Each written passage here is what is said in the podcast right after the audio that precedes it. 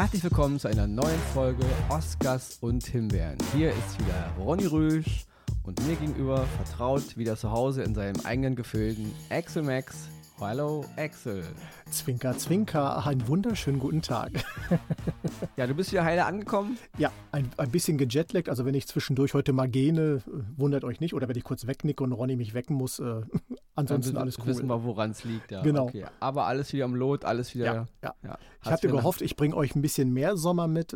Bisher zwankt es noch, aber ich glaube, am Wochenende soll es ja besser werden. Vielleicht ist es dann die Prise aus Hawaii. Hier in Berlin schwankt es auch wirklich. Also ich bin ja so, so, ein, so ein wetterfühliger Typ und. Dieses den einen Tag hast du 28 Grad, den nächsten hast du 18. Also das haut mir jedes Mal den Kopf halb runter, ja. Also ja. ich leide unter Kopfschmerzen extrem bei diesen ganzen Schwankungen. Ich bin mehr so der Typ, entweder nur minus 20 Grad oder eben nur plus 20 Grad. Aber Anständig. Diese Wechsel gehen mir höllisch auf die Nerven. Ne?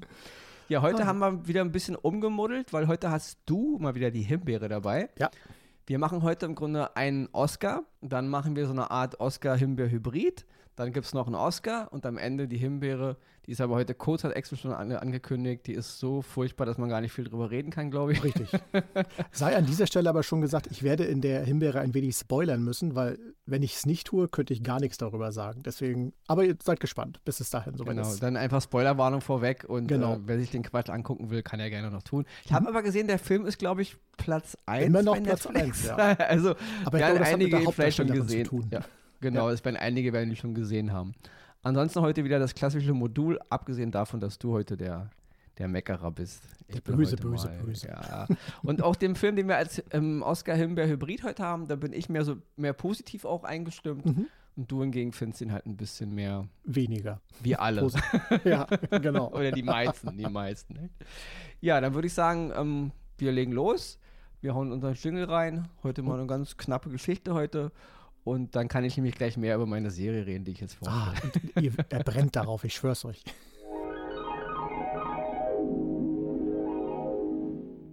Oscar Nummer 1, den ich diese Woche im Gepäck habe, ist, wie ich letzte Woche ja schon angekündigt hatte, die Serie SAS Rook Heroes. Die läuft auf Paramount Plus. Es ist eine historische Drama-Kriegsserie. Ich persönlich würde sagen, es ist eine reine Kriegsserie, weil ich, ich weiß jetzt immer so unpopulär von Krieg zu reden. Viele wollen immer Antikrieg und so, aber das hier ist wirklich aus meiner Meinung nach eine knallharte Kriegsserie. Und man kann sie aber bitte auch offiziell als historische Dramaserie bezeichnen, wenn man möchte. Ronny sieht da einfach nur eine knallharte Kriegsserie drin. Es sind sechs Folgen. Die zweite Staffel ist aber wohl schon genehmigt und soll auch irgendwie schon gemacht sein oder gemacht werden ist aber noch in den Sternen ein bisschen, aber wie gesagt, ich denke, die wird auf jeden Fall kommen. Die Serie handelt Anfang, so Anfang der 40er Jahre zur Zeit des Zweiten Weltkrieges in Nordafrika.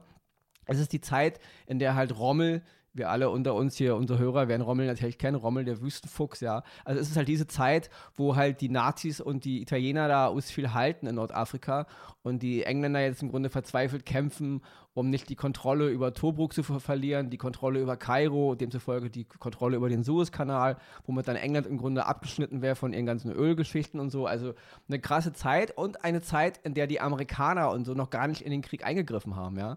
Also die Engländer sind da eigentlich ziemlich alleine mit ihren Alliierten, die sie halt so haben, aber es ist halt nicht nur der, der große Weltkrieg, der es dann sp später wurde, ja. Und ja, die Engländer sind sehr, sehr verzweifelt. Und in dieser Zeit ist eine Spezialeinheit gegründet worden, also eine der ältesten Spezialeinheiten, die es in unserer Geschichte gibt. Und zwar halt, wie der Titel schon sagt, die SAS. Das ist die Special Air Service, also werden die eigentlich genannt. Und ich muss sagen, historisch ist da ziemlich viel rumgedeichselt worden. Ja, also wer mal ein bisschen was über die SAS liest, wie sie wirklich gegründet wurde, es ist schon der richtige Zeitrahmen und ist auch die, der, die, richtige, also die richtige Umgebung und so. Aber es ist in der Serie schon sehr, sehr vereinfacht dargestellt, wie es eigentlich passiert ist. Ja, also da werden ziemlich viele Dinge sehr, sehr komprimiert. Personen werden sehr, sehr komprimiert, aber auch historische Fakten werden ja sehr, sehr komprimiert es ist halt eine Serie, darf man nicht vergessen. Aber dennoch ist diese ganze, ähm, sag ich mal, die Stimmung gut eingefangen. Und hier muss ich wirklich mal die äh, Kamera loben und auch die Bilder. Ja, es ist eine Serie, die für die BBC gemacht wurde und hier bei uns ist sie bei Paramount Plus zu sehen. Ähm, sie ist ein bisschen meiner Meinung nach teilweise mir ein bisschen zu stylisch ausgefallen und ein bisschen zu cool, ja. Das hat so manchmal so ein bisschen Tendenzen in, zu Inglourious Bastards von Quentin Tarantino. Aber das wird im Grunde nur durch die Typen ein bisschen erzeugt und durch die Musik, die verwendet wird, ja. Ähm, dennoch ist es sehr, sehr, was wir sehen, tr trotzdem historisch verbrieft, also auch von der Optik. Es ist jetzt keine comichafte Inszenierung wie in Glorious Bastards, das macht sie nicht. Sie ist so gesehen schon sehr, sehr ähm, realistisch. Aber wenn ich mal zum Beispiel jetzt mal die Musik erwähne, ja, also wir haben hier Musikstücke von ACDC über Black Sabbath, The Cure, The Clash, Motorhead bis Benny Goodman und das sind nur einige der Stücke, die man in diesen sechs Folgen hört dieser, dieser Sound trägt natürlich zu so einer Art Coolness-Hip-Faktor manchmal bei, aber es passt irgendwie, ja, ohne die Zeit jetzt zu verleugnen. Also es, es klingt ein bisschen strange, ich weiß, wenn man das jetzt hört, dann denkt man so, hä, wie soll das funktionieren? Aber es funktioniert, ja, weil sie eben optisch und von der ganzen Art wirklich auf ganz, ganz hohen ähm, Kinolevel auch gemacht ist, ja. Also es ist wirklich toll bebildert und sie ist auch stellenweise sehr brutal, ja. Also na klar sind diese Typen irgendwie fluffig, so Art Haudegen-mäßig, aber sie macht auch keinen äh, kein Hehl daraus, was das im Grunde für Typen sind, ja. Und man darf nicht vergessen, diese ganze, wie die Serie es halt erzählt, die Gründung der SAS, ist halt, dass da eine Gruppe von Soldaten war, die einfach die Schnauze hat, die Schnauze davon voll hatte, immer irgendwelche sinnlosen Befehle zu befolgen. Also die Gruppe wird aus Leuten rekrutiert, die im Grunde permanent Befehle verweigern, die nur Ärger machen mit ihren Vorgesetzten, die ihre Vorgesetzten angreifen, die im Gefängnis sitzen. Also Leute, die wirklich, ja, die man halt mitten im Wüstensturm in der Nacht aus dem Flugzeug kicken kann, die unten landen und äh, im Grunde nichts dabei haben und jetzt gucken müssen, wie sie ihre, ihre Mission erfüllen. Ja? Also es ist eine ganz krasse Sache, wie das auch entstanden ist.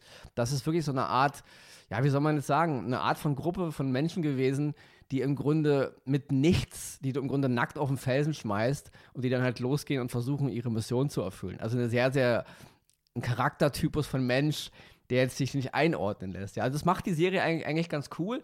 Und in der Hauptrolle sind Leute wie Connor Swindles, der spielt David Sterling, Jack O'Donnell, ein ganz, ganz toller Schauspieler, der spielt Paddy Main. Noch ganz kurz zu Jack O'Donnell. In dem neuen Film von Michael Mann, ich verehre Michael Mann, wer das schon öfter hört, der wird das wissen, Michael Mann macht jetzt demnächst, kommt ein Film raus über Ferrari. Also Enzo Ferrari wird gespielt von Adam Driver. Ich, ich freue mich mega drauf, dass ähm, Michael Mann mal wieder einen Film gemacht hat. Hier wird auch ähm, Jack O'Connell, aber den kennen die meisten auch aus anderen Filmen, auch eine Rolle spielen. Er wird den ähm, Rennpiloten Peter Collins spielen, also den britischen Rennpiloten Peter Collins. Nur mal so nebenbei erwähnt, aber Jack O'Connell ist natürlich auch in vielen anderen äh, Filmen vertreten. Und jetzt kommen wir mal zu meinem absoluten Stern dieser Serie. Es ist ein Dreier, Dreiergespann, also drei Männer spielen im Grunde diese, diese Parts, ja. Aber Alfie Allen, allen bekannt ähm, aus Game of Thrones, ja, der spielt hier Jock Lewis. Und was er hier spielt, ja, dieser Graufreud, den man halt kennt aus äh, Game of Thrones, dieser, der da halt so ein bisschen, immer so ein bisschen, ja, der Sidekick ist, dieser dünne Typ, den man irgendwie, der immer, der zwar irgendwie böse ist, aber man immer nur mit ihm mitleidet, ja. Und egal, wo ich, wo ich Elfie Allen sehe, ich habe immer nur Graufreud gesehen, ja. Aber was er hier macht, also diese Darstellung von Jock Lewis, die ist so gut. Also ich sehe überhaupt nicht mehr ähm, Game of Thrones. Also das ist eine der besten Performances, die Alfie Allen je abgeliefert hat. Er hat mich stellenweise an Peter O'Toole erinnert aus Lawrence von Arabien. Wirklich ganz, ganz, ganz, ganz großes Kino, ja. Also die sind alle gut, der ganze Cast ist gut. Aber Alfie Allen in dieser Serie SAS ist eine Augenweide der Schauspielerei. Den ganzen Typen, den er spielt, ja, wenn er, wenn er zehn hat, die sind so krass, seine Mimik, seine Gestik, sein Habitus, dieser englische Offizier, der mitten im, im Kugelhagel steht, während alle in Deckung springen raucht da eine und guckt in den Himmel und so, ja. Das ist so gut. Es hat mir so, so einen Spaß gemacht, ja. Das, aber auch dann wieder Kritik ein bisschen an der Serie. Obwohl sie eine ganz ernste Thematik hat, ist sie stellenweise aber auch komödiantisch. Auch da wieder ein bisschen Inglourious Bastards mäßig. Aber nie so, dass der Bogen überspannt wird. Nie, um die Sache an sich zu verraten, ja. Klingt das alles ein bisschen verrückt, ich weiß. Man denkt jetzt irgendwie, ja, kann das funktionieren? Aber es funktioniert wirklich, ja. SAS, Rook Heroes zu sehen auf Paramount Plus. Schmeißt mal einen Blick rein. Ähm, mir hat die Serie angesichts der ernsten Thematik, aber auch beim Gucken hat sie mich echt unterhalten. Und deswegen von mir absolute Oscar-Empfehlung meine erste und jetzt ab zu. Nee, es kommen wir ja gar nicht zu Exit. Nee, jetzt geht's direkt. das, das halb, ist die Routine, genau. Wir haben jetzt im Grunde, die, der nächste Oscar, schräglich Hybrid, ist halt so eine Mischung, aber ich gebe erstmal Axel die, die, das Kommando darüber, weil er fand den Film jetzt wesentlich so schlechter, als ich ihn fand. Genau. Und zwar geht es um das ja, neueste Meisterwerk aus dem MCU, Ant-Man and the Wasp, Quantumania. Ich fange mal mit dem Guten an. Also was mir wirklich immer gut gefällt, ist, ich bin ein großer Fan von Paul Rudd, äh, der den Scott Lang alias Ant-Man spielt. Nicht nur auch in Ant-Man, sondern auch in seinen anderen Filmen. Und ähm, was mir ja bis zur Endgame immer gut gefallen hat, ist ja die Weise, wie äh, diese Geschichte auch um Ant-Man aufgebaut wurde. Aber seit Endgame erleben wir ja in diesen Marvel-Universum-Filmen immer mehr, ja, wie soll man sagen, dass es so in Unsinnigkeiten teilweise abdriftet oder in Szenarien, wo man sagen kann, wie soll das noch getoppt oder äh, gemeistert werden. Und das ist in diesem Film auch wieder der Fall. Diese ganze Geschichte um diese Quantum-Ebene, auch in einem anderen Film bei Doctor Strange, zum Beispiel Multiversum, damit komme ich noch gut klar, damit kann ich noch gut leben. Aber was dann tatsächlich innen drin in diesen Welten dann dargestellt wurde, das macht das für mich nur noch irgendwie so zu einer stumpfsinnigen Erzählung. Da wird so viel ja, wie habe ich es äh, in unserem äh, Gespräch vorher genannt, Bombastisches reingebracht, dass man nur noch sagen kann, wie soll das noch getoppt werden? Lieber Marvel-Macher, wir hatten in Endgame die ultimative Schlacht gehabt, in der Thanos dann irgendwann besiegt wurde. Das war schon großartig. Und in den ersten Serien danach, sei es äh, WandaVision oder auch äh, Falcon and the Winter Soldier, habt ihr es geschafft, in kleineren Portionen trotzdem eine Begeisterung immer noch reinzubringen, dass man dabei gewesen sind. Aber umso länger das dauerte, ich nehme mal Thor, Love and Thunder oder jetzt auch eben Ant-Man and the Wasp Quantumania, wird da so eine so ein riesiges Feuerwerk an allen möglichen da abgefackelt, was aber gar nicht so schön aussieht und was mich irgendwie vorm Fernsehen nur noch sitzen lässt und sagt, ja Leute, wo wollt ihr denn damit hin? Du kommst gleich noch auf den äh, Charakter, der da aufgebaut wurde. Ganz ehrlich, auch wenn der aufgebaut wird, wie will man den in drei, vier, fünf Filmen dann noch implementieren oder was will man dann noch implementieren um das Ganze noch bombastischer darzustellen? Da habe ich viele große Zweifel, große Fragezeichen. Und das ist das, was mir in diesem Film einfach sehr äh, sauer aufgeschlagen ist, wo ich dann oft vorm Fernseher gesessen habe, gesagt, nee, das, da ist es übertrieben, das ist mir too much, das ist mir zu viel. Und ganz ehrlich, die Charaktere um Paul Rudd, auch Evangeline Lilly, die, die die Hope spielt und auch Michael Douglas, die gehen mir in, der ganzen, äh, in dem ganzen Szenario einfach zu sehr unter, weil es einfach nur noch blitzt und kracht und groß und viel ist. Und deswegen ist es für mich primär eher eine Himbeere als ein Oscar, aber ich möchte gern an den großen Hausmeister weiterleiten, der ein du paar hast, gute Ansichten hat. Du hast mit allem recht, was du gerade gesagt hast. Nicht? Also Ant-Man and the Wasp, Quantum Mania ist bei Disney Plus zu sehen. Es ist der 31. Film im MCU. Ja, also Phase 5 ist damit eingeleitet und seit Phase 4 sind wir ja in, in der Multiverse-Saga. Ja? Also vorher war es halt die Infinity-Saga, jetzt ist es halt die Multiverse-Saga. Und ich fand schon Phase 4, also angefangen mit Black Widow bis Black Panther, Wakanda Forever, im größten Teil ist ein Totalausfall. Ähm, und jetzt fangen wir mit Phase 5 an. Und Peyton Reed, der Regisseur von diesem Film, hat auch Ant-Man 1 und Ant-Man 2 gemacht.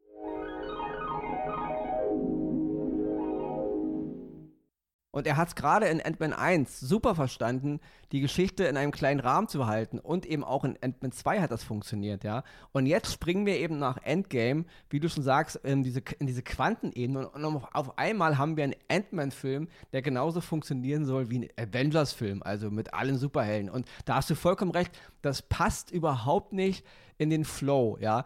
Und wenn man schon in diese Quantenebene runterreißt und man mir da jetzt, ähm, Leute, Spoiler, ja, wer gar nichts von den Filmen hören will, der muss leider jetzt abschalten, aber wer ein bisschen in dieser Quantenebene auf einmal eine ganze Zivilisation an Mann bringen will, mit diversen ethnischen Gruppen und verrückten Rebellen. Es war wie ein Star Wars-Universum auf einmal mit Imperium und mit Rebellen und Raumschiffen und mit Hauptstädten und das wirkte komplett äh, fehl am Platz. Ja, das hat überhaupt nicht, ja. Und mal kurz zu der eigentlichen Geschichte, weil man, man, man benutzt ja im Grunde Quantum Mania und das machen die Marvel-Leute jetzt leider viel zu oft. Ihre Serien und Filme dienen oft nur noch als Platzhalter für die nächsten Geschichte. Also es sind keine in sich geschlossenen Geschichten mehr. Also ein Film fängt an, hat eine, hat eine rote Linie, hat eine Story und ist im Grunde Teil eines größeren Bogens. Das hier ist immer nur noch Versatzstücke. Man, man teasert immer nur den nächsten Superhelden an oder den nächsten Superschurken und dann muss man die nächste Serie gucken und den nächsten Film, um, um so eine Endlosschleife zu werden, ja. Das ist sehr, sehr störend und das äh, holt auch den Zuschauer komplett aus der Story raus. Plus, wie du schon sagtest, dieser, dieser, dieser Bombast, der dich da erschlägt. Weil das hat der Ant-Man bis jetzt gar nicht nötig gehabt. Der Ant-Man war immer cool in den Marvel, in den, in den Avengers-Filmen, wenn er so als Sidekick ganz krasse Sachen machte. Aber in seinen eigenen Filmen war es immer eine sehr, es war eine Familiengeschichte. Und das geht hier komplett flöten. Und das meintest du auch gerade. Die ganze Geschichte um, um Scott Lang und Hope Van Dyne und, und, und Hank Pym wird komplett obsolet liegen gelassen. Bisschen wird auch seine Tochter mit da eingebaut, was ich auch sehr nervig fand. Der gibt wieder den nächsten Superhelden, Girly, ist nicht böse gemeint, ja, für die nächste Miniserie vermutlich, wo sie dann wieder irgendwas machen kann. Und darum geht es immer, ja. Was ich aber gut fand, aus meiner Sicht war, der Film ist mit einer der besseren der letzten Marvel-Filme. Und das, das liegt vor allem ja. an Jonathan Majors, ja. Der wurde schon eingeführt ähm, als Kang der Eroberer in der Loki-Serie, die übrigens, die ich eine für die beste Marvel-Serie halte, die es bis jetzt gibt. Und jetzt fängt man halt an, diesen Kang, der Eroberer, weiter auszubauen. Und er soll ja auch der absolute große Super-Endschurke für die nächste Phase werden. Also das, was vorher Thanos war, soll jetzt Kang der Eroberer werden. Und das ist eben, weil Jonathan Majors so gut spielt, das hat mir halt gefallen, dieser Unterbau, weil mhm. ich mal wieder teilweise Schauspielerei gesehen habe und nicht wie in den ganzen letzten Filmen immer nur so absolut hohlen Klamauk, abgesehen von Black Widow, den nehme ich da raus, ja. Wakanda Forever Flatline auf ganzer Linie. Was ein überflüssiger Film, schauspielerisch und auch wenn es da Oscar-Nominierung gab, aber absoluter Blödsinn, wenn man mich fragt, ja. Und das fand ich hier mal wieder gut. Und jetzt kommen wir nämlich aber zum nächsten Problem. Jonathan Maitlas, der Darsteller von Kang der Eroberer, hat gerade jetzt ähm, Probleme, weil es, das sind Vorwürfe der häuslichen Gewalt. Und das wird sich jetzt in den nächsten Wochen klären, im nächsten Monat wegen Gerichtsverfahren und alles. Sollte er aber jetzt verurteilt werden, ja, Unschuldsvermutung gilt natürlich, bis man verurteilt ist, aber das würde diesen ganzen Marvel-Plan, Disney-Plan natürlich sehr in Straucheln bringen, weil Jonathan Majors war mit der Grund, seine Schauspielerei war mit der Grund in Loki und in Quantum Mania, warum man Kang der Eroberer jetzt zum nächsten Thanos machen wollte, also Thanos 2.0. Und wenn der Schauspieler jetzt aufgrund seiner privaten Probleme ob er jetzt schuldig ist, mache ich mir nicht an. Ich, ich, bin kein Gericht. Aber wenn er dann gecancelt werden würde, dann haben wir ein Riesenproblem, weil das würde nämlich, sag ich mal, das, das, ganze Rückgrat der Sache rauskloppen, nicht? Weil das, was mir an dem Film gefallen hat, ist eben auch der Schauspieler gewesen. Und wenn der jetzt wegfällt, also nehmen wir den mal aus dem Film raus, dann ist Quantum Mania ein absoluter Witz. Ja? Dann ist es ein Feuerwerkbombast, ob und ganz, da hast du vollkommen recht, haben wir alles schon mal gesehen. Ja. Ant-Man macht sich groß, Ant-Man macht sich klein, Ant-Man verprügelt den, verprügelt die, ja, wissen wir alle. Es ist langsam absolut inflationär und langweilt mich zu Tode. Und jeder hat immer nur Star Wars-Raumschiffe und dann gibt es hier wieder eine, eine, Schlacht, hier, hier oben in der Luft, hier unten am Boden. Das Einzige, was ich noch positiv anmerken muss, ist auch die Optik einiger Kreaturen. Das war mhm. sehr, sehr fantasievoll, ja. Wir, wir sind in der Quantenebene, das fand ich toll. Den Auftritt von Bill Murray fand ich absolut überflüssig. Absolut. Es war im Grunde wieder mal Bill Murray. Er erinnert mich immer an, an, an Ghostbusters, seinen Pater, den er da hat. Es ist immer dasselbe irgendwie. Nichts gegen Bill Murray, ich liebe Bill Murray, aber ja, absolut de deplatziert. Das hat überhaupt nicht irgendwie ge mir gefallen, ja. Und ähm, das hat eben diese ganze Sache komplett aus dem Rahmen gekloppt. Und am Ende ist der Film nur zu einer einzigen Sache da, Kang den Eroberer einzuführen. Das ist alles, worum es geht, ja. Und der ganze Quatsch da ringsherum ist einfach nur blöd. Leute wie Michael Douglas und Michelle Pfeiffer sind chronisch unter, unter, unterfordert, die wissen gar nicht, was sie dann in ihrer Rolle machen sollen. Und diese ganze Geschichte mit Scott Lang und seiner Tochter fand ich absolut an den Haaren herbeigezogen. Leute, es ist immer nur noch der Nächste, der die Fackel abgibt, immer wieder, um die Franchise endlos am Laufen zu halten. Und ja, noch einen kurzen Kritikpunkt und dann gibt es für einen Oscar, ist ähm, Corey Stoll, der Schauspieler Corey Stoll, der spielt hier wieder die Rolle des Darren Cross, den er schon mal in Ant-Man 1 spielt. Er war in Ant-Man 1 der Widersacher. Und aus diesem Charakter haben die jetzt Modok gemacht. Ich meine, wer sich ein bisschen in der Comicwelt auskennt bei Marvel, Modok ist ein richtig krasser Gegner der Avengers. Und er hat eine super geile Hintergrundgeschichte. Und diesen Modok-Charakter haut man hier mittendrin total absolut überflüssig rein als Sidekick, macht ihn voll zum, zum Lappen und dann das ist er auch schon wieder weg. gebrochen, muss ich sagen. Das ist ganz, ganz schlimm, ja. Also wie man so jetzt da mit diesen, mit einigen Comic-Charakteren so lieblos umgeht, da denke ich mir, Leute, das ist komplett am Thema vorbei. Und da mhm. sollte sich die Marvel-Leute und die Disney-Leute mal echt an den Tisch setzen und fragen, ob das noch die richtige Richtung ist, weil ihr habt hier wirklich ein Riesenproblem jetzt. Und wenn euch auch noch jetzt Jonathan Maitlas wegbricht, aus Gründen, die er selbst verursacht hat oder eben auch wenn es unschuldig ist, er wird eh angeschlagen sein, egal was dabei rauskommt, dann haben wir hier ein Riesenproblem. Und wenn es dann immer nur um Content, Content, Content geht, Leute, Leute, ja, dann, ja. Aber so viel. Ant-Man and the Wasp hat auf jeden Fall Qualitäten, die will ich ihm nicht wegnehmen, ja. Deswegen, ich kann ihn nicht komplett verteufeln, aber du hast vollkommen recht mit allem und deswegen auch Himbeere, ja. Und jetzt mache ich es wirklich ganz, ganz schnell, weil ich sehe, wir haben schon viel, viel gequatscht, ja. Ich komme jetzt zu meinem zweiten Oscar und das ist der Film Fall. Hatte ich letzte Woche auch schon angeteasert. Der ist auf Prime Video zu sehen. Heißt bei uns, Leute, haltet euch fest, Fall im Original. Bei uns heißt er Fall, Fear Reaches New Heights, ja. Ganz wichtig mal wieder. Ja, also ähm, Angst erreicht eine neue Höhe. Super, geil, Leute. Braucht diesen deutschen, englischen Untertitel brauchten wir mal wieder, sonst hätten wir nicht verstanden, worum es in Fall geht, ja. Es ist ein amerikanisch-britischer Survival-Thriller von Scott Mann und es ist ein, es ist ein Low-Budget-Film, ja. Grob zur Geschichte. Es geht um zwei Frauen, zwei junge Frauen, die ähm, auf einen 600 Meter hohen Funkturm mitten in der Wüste klettern wollen. Und na klar, die Geschichte ist dann, dass sie da oben nicht mehr runterkommen. Und das ist so krass inszeniert, low budget hin oder her. Aber das ist ein Film, wenn der mal irgendwo im IMAX-Kino laufen würde, reingehen, ja. Na klar hat er ein paar Schwächen. Das will ich dem Film nicht, äh, nicht äh, hat er auf jeden Fall, ja. Aber tolle schauspielerische Leistung, ja. Also Grace Caroline Curry spielt die Becky und Virginia Gardner spielt Shiloh. Und ähm, Jeffrey Dean Morgan ist in der ne-, Nebenrolle zu sehen, Negan aus The Walking Dead und natürlich aus The Watchmen. Aber egal, nicht abschweifen.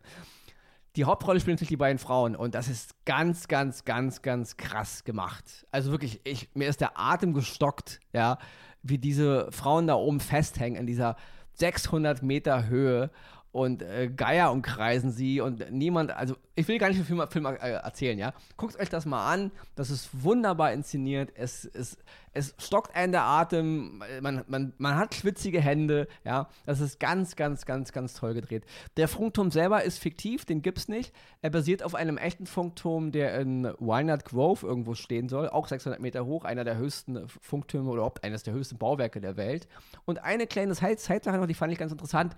Der Film ähm, war am Anfang nicht da, dafür gedacht, ähm, für jüngere Leute freigegeben zu werden. Deswegen ist das Wort Fuck 30 Mal aufgetaucht, ja. Dann hat irgendwie Lionsgate die Kontrolle übernommen und die wollten den Film jetzt irgendwie für jüngere Leute auch machen. Und jetzt hat man doch wirklich mit Deepfake-Technologie die Mundbewegung der Schauspielerin be äh, bearbeitet, Krass. um diese Fucks rauszunehmen. Habe ich nicht gesehen. Also es ist so gut gemacht, dass ich es nicht gesehen habe, ja. War, war wohl kostengünstiger als Nachdrehs zu machen. Und ja, das ist die neue Zeit, Leute. Also äh, da wird einfach mal 30 Mal Fuck aus dem Film rausgeholt und die, die Mundbewegung wird angepasst, ja. Also Fall zu sehen bei Prime Video. Fear Reaches New Heights. Leute, echt jetzt. Also Ein Meisterwerk, dieser Untertitel. Also, unglaublich, ja. Zu sehen auf Prime Video, schmeißt mal einen Blick rein. Ein ganz, ganz, ein Musterbeispiel für Survival Thriller. Besser kann man es nicht machen. Und jetzt ab zur Himbeere. Zur schnellsten Himbeere in diesem Jahr. Die schnellste Himbeere der Welt. ja, ein Film, der bei Netflix immer noch auf Platz 1 steht. Und zwar geht es um den Film The Mother. Der spielt in der Hauptrolle mit Jennifer Lopez. Und äh, jetzt, wie gesagt, eine kleine Spoilerwarnung, weil ich muss ein bisschen spoilern, sonst kann ich nicht erzählen, warum es mir in diesem Film nicht passt, wie es passen sollte. Vorab. Wer auf, eine, äh, wer auf einen Film steht, wo es einfach darum geht, dass eine Mutter ihre Tochter beschützen will, der ist da genau richtig. Und wer da nicht so den, die Lupe draufsetzt, so wie wir es tun und auf die Kleinigkeiten achtet, der wird sicherlich sich in dem Film wiederfinden und wahrscheinlich ist das auch der Grund, warum er immer noch auf Platz 1 ist. Wir gucken aber ein bisschen energischer drauf. Und es geht gar nicht darum, ich will gar keine Kritik an Jennifer Lopez machen, weil sie spielt eine Superagentin, so würde ich es mal nennen, die halt äh, äh, am Anfang schwanger ist. Äh, man will, dass sie ihr Kind verliert. Äh, sie hat Glück, sie verliert es nicht, sondern es wird geboren. Aber sie muss sich äh, von dem Kind trennen, damit das Kind in Sicherheit ist und äh, nicht aufgrund ihrer beruflichen Vergangenheit das Kind in Gefahr bringt. Das ist so die grobe Geschichte daran. Und ab da wird es einfach, ja, ich, wie soll ich sagen, plump. Die äh, Regisseurin Niki Caro wollte mit diesem Actionfilm irgendwas Besonderes kreieren und hat einfach alles, was ihr irgendwie in den Sinn gekommen ist, da reingeschmissen, ohne das Ganze wirklich zu, mit einem vernünftigen, zu, vernünftigen Zusammenhang zu einem äh, äh ja, ansehnlichen Film zu machen. Es ist einfach viel zu viel geschlammt, äh, sowohl in den Bildern als auch in den Dialogen, in den ja, Auftreten der Schauspieler. Die viele Szenen nimmt man gar nicht ernst und äh, kann man auch gar nicht ernst nehmen. Kleines Beispiel ist einfach nur wenn man schon das Geld in die Hand nimmt, irgendwo in eine Wildnis fährt, an einem, äh, an, an, einem Schuppen, der unter äh, Schnee bedeckt ist und mit dem Auto davor fährt, ist das ja gut und schön. Wenn man dann aber im nächsten Moment eine Szene dreht, wo die Leute im Auto sitzen, was gerade fährt, aber das Ganze im Studio gedreht wird, was du in den Seiten, in den Fenstern und alles genau sehen kannst, wie das völlig unrealistisch alles hin und her wackelt, da frage ich mich ganz ehrlich, warum macht ihr das Ganze denn? Warum geht ihr erst raus, dreht die eine Szene im Freien, was vernünftig ist? Ihr habt einen langen Waldweg und dreht dann sowas. Eine Beispiel. Ja, sorry, da muss ich kurz, kurz, einhaken. Das ist natürlich, so macht man halt Filme heutzutage. Ist halt günstiger. Ja, man kann das nicht ist, eine Trau ist eine traurige ist, Entwicklung. Es gibt aber auch gu gute Techniken, die das gut hinbekommen. Das stimmt, in dem Fall eben nicht. Deswegen ist ein Film aber nicht gleich schlecht, nur wegen so einem Kack. Da komme ich ja zum nächsten. es ist ein Actionfilm und die Action ist teilweise wirklich sehr, sehr schlecht dargemacht. Es gibt genügend Szenen, wo Jennifer Lopez sich mit ihren Fäusten aus Situationen befreit und du siehst eindeutig, dass sie dran vorbeischlägt. Der Charakter fliegt aber weg, als wäre gerade sonst was passiert richtig mies gemacht. Und wie gesagt, die Geschichte an sich. Sie will ihre Tochter beschützen, dann äh, wird sie entführt. Ich, wie gesagt, ich muss ein bisschen spoilern, dann wird sie entführt. Sie schafft es, sie wieder zurückzuholen und will ihr dann aber beibringen, wie sie eine Top-Agentin wird. Im nächsten Moment streiten sie sich dann aber wieder und dann ist es auch mal wieder, soll es wieder das Training. Es ist völlig an den Haaren herbeigezogen und wirklich sehr ich muss es so einfach ausdrücken, sehr, sehr schlecht gedreht. Und es tut mir um die Geschichte, die es werden sollte, einfach sehr, sehr leid, weil da haben wirklich Amateure dran gearbeitet. Jennifer Lopez war nie die große Schauspielerin, aber hier konnte sie einfach nichts dafür, weil so wie es umgesetzt wurde, ist es einfach schlecht gemacht. Und wer diesen Film abgesegnet hat in der Endansicht, bei aller Liebe, was ist euch da durch den Kopf gegangen? Deswegen von mir gibt es bei For the Mother auf Netflix eine dicke Himbeere, das ist einfach nix.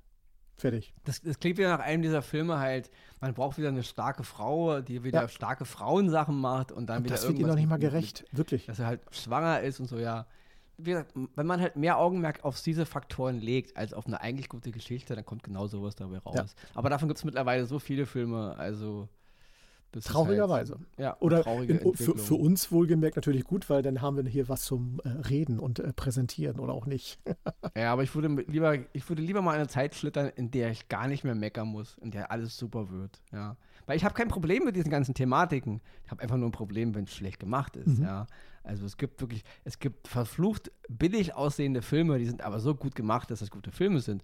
Und dann gibt es halt diese High-End-Filme und auch mit super Schauspielern. Jennifer Lopez ist ja nicht irgendwer. Ja. Und dann hast du eine stümperhafte Inszenierung und, und, eine, ja, ja, und da kommt sowas dabei raus. Vom, vom rein ihrem Auftreten, auch ihrem optischen, so hätte sie wunderbar in diese Rolle reingepasst. Also diese Agentin, die halt ne, super in Form und äh, energisch und stark ist. Aber naja, gut, ich habe schon viel genug darüber gesprochen. Jetzt muss auch mal reichen. Das ist, das ist, wie die ganzen letzten Himbeeren, die wir ja auch hatten, immer wenn Anna de Armas wieder mal irgendwo eine Killermaschine gespielt ja. hat. Da denkst du dir auch, okay, alles klar. Ist eine schlechte Entwicklung. Also, mhm. Und die tun damit auch keinen Gefallen ähm, der, der, den Frauen. Das ist, nee. das ist ein ganz schlechtes Frauenbild, was sie da abliefern. Das konterkariert die, ganz, die ganze Intention, die dahinter steht. Also das ist meine Meinung. Das ist keine gute Entwicklung, was sich da mittlerweile breit macht. Gebe ich dir ja? vollkommen recht, ja. Ja, und damit bin ich sagen, bin ich jetzt raus. Wir haben ja ziemlich lange gequatscht heute, mhm. nicht? Axel kriegt mal wieder das Schlusswort und dann hören wir uns in einer Woche wieder.